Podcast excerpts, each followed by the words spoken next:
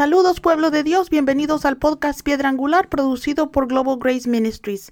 Me llamo Francis Hueso y soy la conductora del podcast. Hemos estado compartiendo la serie Las marcas de Cristo en el creyente en las últimas semanas. Decidí compartir el tema porque un grupo de amigos que no van a la iglesia me preguntaron cómo reconocerían a un cristiano. Estaban un poco decepcionados porque la conducta de alguien que ellos conocen que va a la iglesia no refleja la conducta de un hijo de Dios. Esta conversación me inspiró esta serie y espero la serie les haya bendecido hasta ahora. El episodio de hoy se titula La marca de la colaboración. En el episodio anterior hablamos de la prudencia. Repasamos la historia de una mujer sabia de la Biblia que a través de su prudencia salvó a una ciudad entera. Aprendimos que la prudencia es simplemente la capacidad de reaccionar correctamente ante cualquier circunstancia a la que nos enfrentemos. También aprendimos que la prudencia camina con la sabiduría y juntas traen orden y paz a nuestras vidas y nos pueden salvar de muchos problemas. Todos necesitamos crecer en prudencia cada día. Hoy usaremos a otra maravillosa mujer de la Biblia como ejemplo de la marca de Cristo de la colaboración. Cuando hablamos de colaboración, nos referimos a una situación en la que dos o más personas trabajan juntas para crear o lograr algo. Alguien me preguntó por qué creía que la colaboración es una marca de Cristo y le dije que desde el principio Dios tenía la intención de que su pueblo trabajara junto con él para lograr cualquier cosa que valiera la pena. Piénsenlo, Dios plantó el jardín del Edén para Adán y Eva y esperaba que ellos trabajaran juntos para cuidarlo. Jesús es un ejemplo perfecto de colaboración. Jesús vino al mundo con un doble propósito. Él vino a morir por nosotros y también vino a entrenar a hombres que predicarían el Evangelio después de su resurrección. La colaboración era tan importante para Jesús que incluso antes de comenzar su ministerio terrenal, Jesús encontró colaboradores. Nunca envió a nadie a predicar solo. Como mínimo, Jesús esperaba que sus discípulos predicaran en parejas. Esto no ha cambiado. Mis amigos, los cristianos no se unen a una iglesia, a una religión o a un club cuando venimos a Cristo. La Biblia nos dice que somos adoptados en una familia, la familia de Dios. Dios ama cuando colaboramos con Él y con nuestra familia en Cristo. Dios no espera que nadie gane al mundo para Cristo solo quiere que colaboremos unos con los otros. Por eso creo que la colaboración es una marca de Cristo en el creyente. Para el episodio de hoy he elegido a una mujer que me hubiera encantado conocer aquí en la tierra. He escogido a la excelente Priscila como ejemplo de colaboración. Priscila era una mujer a quien Pablo consideraba una colaboradora y compañera apóstol. Priscila, su esposo Aquila y Pablo le dan a la iglesia un gran ejemplo de lo que se puede lograr cuando la familia de Cristo colabora para difundir el Evangelio. Las escrituras mencionan a Priscila en el libro de Hechos, libro de Romanos, primera de Corintios y segunda de Timoteo. La Biblia nos dice que Priscila era fabricante de tiendas de campaña junto con su esposo Aquila. Las tiendas de campaña se usaban como casas portátiles y templos en los días del Nuevo Testamento. Hacer tiendas de campaña permitía a Priscila y a su esposo ganar fondos para su vida diaria y para viajar enseñándole a la gente acerca de Dios. Aunque no sabemos mucho sobre Priscila y su esposo, sí sabemos que salieron de Italia como víctima de la persecución romana porque Aquila era judío y se establecieron en Corinto. Fue ahí donde conocieron a Pablo. Nosotros sabemos que Pablo la pasó muy mal en Atenas antes de llegar a Corinto. Primera de Corintios 2.3 nos dice, vine a ti en debilidad, temor y con mucho temblor. Yo creo que después de un tiempo tan difícil, Dios bendijo a Pablo y lo dirigió a esta maravillosa pareja. Él los conoció sin duda, habiendo oído hablar de su fe en Cristo, y desarrolló una profunda amistad con Priscila y Aquila. Pablo vivió y trabajó con ellos mientras fundaban la iglesia en Corinto. Con esta amistad, vemos un fantástico ejemplo de la colaboración tanto en el espíritu como en lo natural entre ellos. Priscila y Aquila podrían haber visto a Pablo como su competencia, ya que él también era fabricante de tiendas de campaña. En lugar de eso, se unieron a él. Establecieron una relación tan armoniosa que después de un año y medio, cuando Pablo partió para Éfeso, se fueron con él. Priscila y Aquila se fueron a Éfeso con Pablo. Ahora, después de algún tiempo, Pablo se fue de Éfeso, pero la pareja se quedó ahí y establecieron una iglesia en su casa. Priscila y Aquila eran muy hospitalarios. La Biblia nos dice que estaban en Éfeso cuando un judío llamado Apolo llegó a la ciudad. Vayan conmigo a Hechos 18 y vamos a leer versículos del 24 al 26 que dicen, Mientras tanto, un judío llamado Apolo, natural de Alejandría, llegó a Éfeso. Era un hombre erudito, con un profundo conocimiento de las escrituras.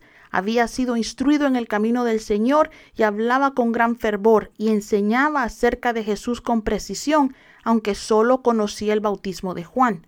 Comenzó a hablar con denuedo en la sinagoga. Al oír esto, Priscila y Aquila lo invitaron a su casa y le enseñaron más acerca de Dios y las escrituras. Apolo solo conocía el bautismo de Juan, lo que significa que desconocía el bautismo en agua en nombre del Padre, del Hijo y del Espíritu Santo y el bautismo en el Espíritu Santo. Aunque estaba tratando de compartir el Evangelio, necesitaba más enseñanza, así que Priscila y Aquila le enseñaron.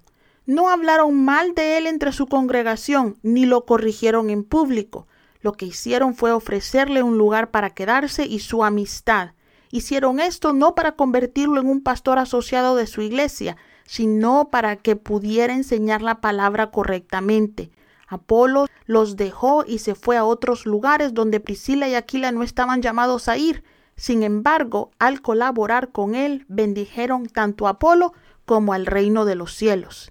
Años más tarde, cuando Pablo estaba preso en Roma, le escribió una carta a Timoteo y a través de esta carta sabemos que Timoteo se convirtió en el pastor de la iglesia de Éfeso, la iglesia que Priscila y Aquila habían fundado. Sin embargo, Aquila y Priscila todavía estaban con él, ministrando fielmente. Esto significa que era muy probable que le hubieran dado su iglesia a Timoteo y que continuaban trabajando con él.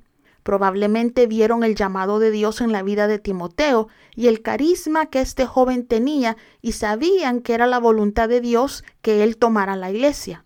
Sabían que ellos no eran los dueños de la iglesia, nadie lo es. Todos somos simples administradores del cuerpo de Cristo.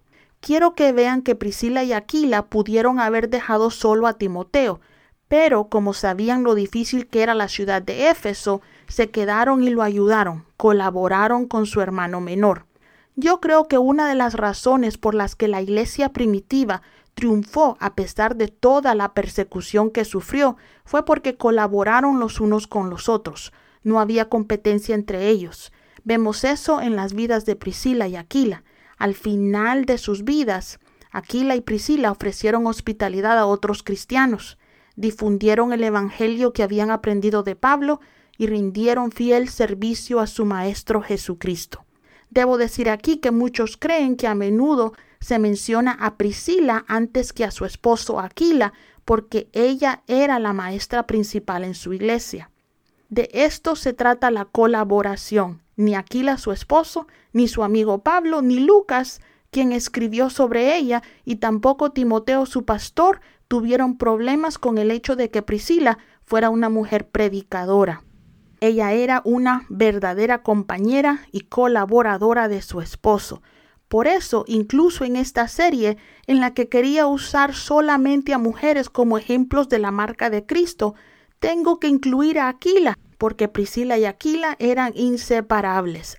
Ambos trabajaron como fabricantes de tiendas de campaña, ambos plantaron iglesias, ambos eran hospitalarios, abriendo sus puertas primero a Pablo y después a la iglesia de Éfeso, y lamentablemente se cree que también ambos murieron como mártires por Cristo.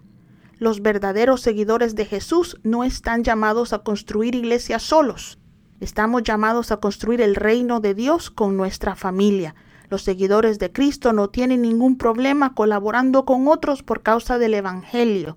Es hora, mi familia, que nosotros, la iglesia, mostremos al mundo un frente unido. Somos una familia que puede trabajar unida a pesar de nuestras diferencias. Sí tenemos diferencias y siempre las tendremos hasta que lleguemos al cielo.